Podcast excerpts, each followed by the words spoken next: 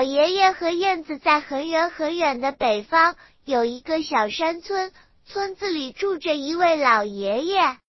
老爷爷没儿子也没有女儿，一个人很孤单。有年春天，老爷爷家来了一位客人，他披着黑色的外衣，白白的肚皮，尾巴就像一把张开的剪刀，它飞得又高又轻。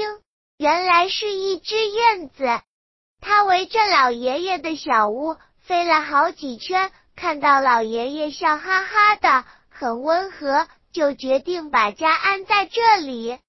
燕子衔来了麦秆和草茎，又和上泥土，在老爷爷家的屋檐下筑成了一个燕窝，从此住了下来。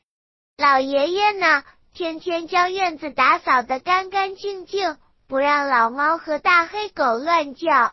还在院子里放了一个干净的盘子，每天给燕子添水加食。日子一天天过去了，燕子和老爷爷就像一家人一样亲，老爷爷再也不孤单了。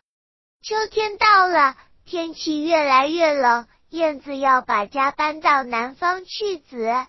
燕子舍不得老爷爷，老爷爷更舍不得燕子。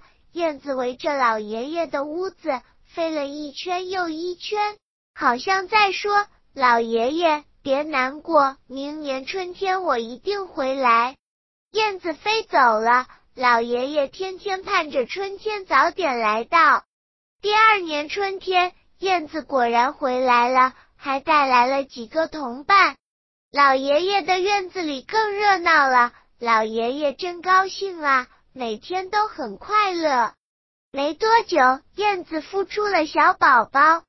邻居家的大人、小孩知道了，都来看小燕子。小燕子叽叽叽叽的唱着歌。